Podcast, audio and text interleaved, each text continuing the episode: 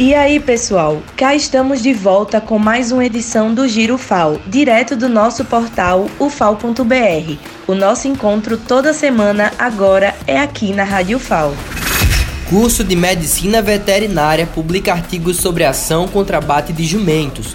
Uma experiência vivenciada pelos integrantes do Grupec no sertão da Bahia estimulou a pesquisa sobre os cuidados com esses animais, resultando em duas dissertações de mestrado, cinco artigos científicos e um capítulo de um livro. Pesquisadores da Faculdade de Letras lançam livro sobre linguagem.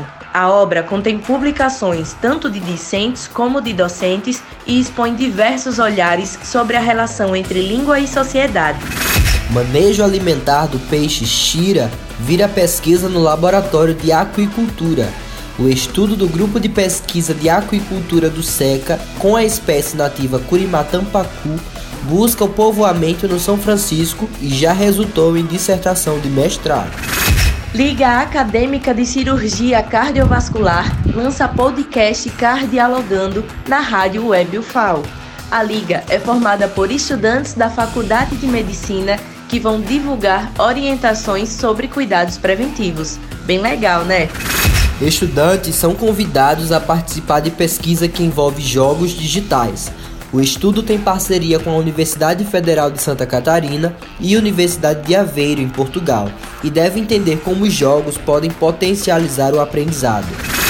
A professora da Faculdade de Arquitetura e Urbanismo da UFAL, Adriana Capretes, fala sobre o trabalho realizado pelo projeto Representações do Lugar, o RELU, e também sobre o patrimônio arquitetônico atingido pela mineração da Braskem.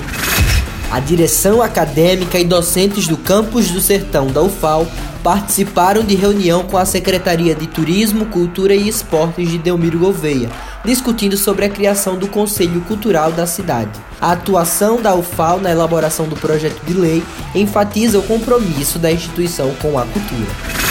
Mais de 65% dos aprovados no SISU 2021.1 da UFAL realizaram a pré-matrícula esse é o maior número de pré-matrículas em primeira chamada de todas as edições.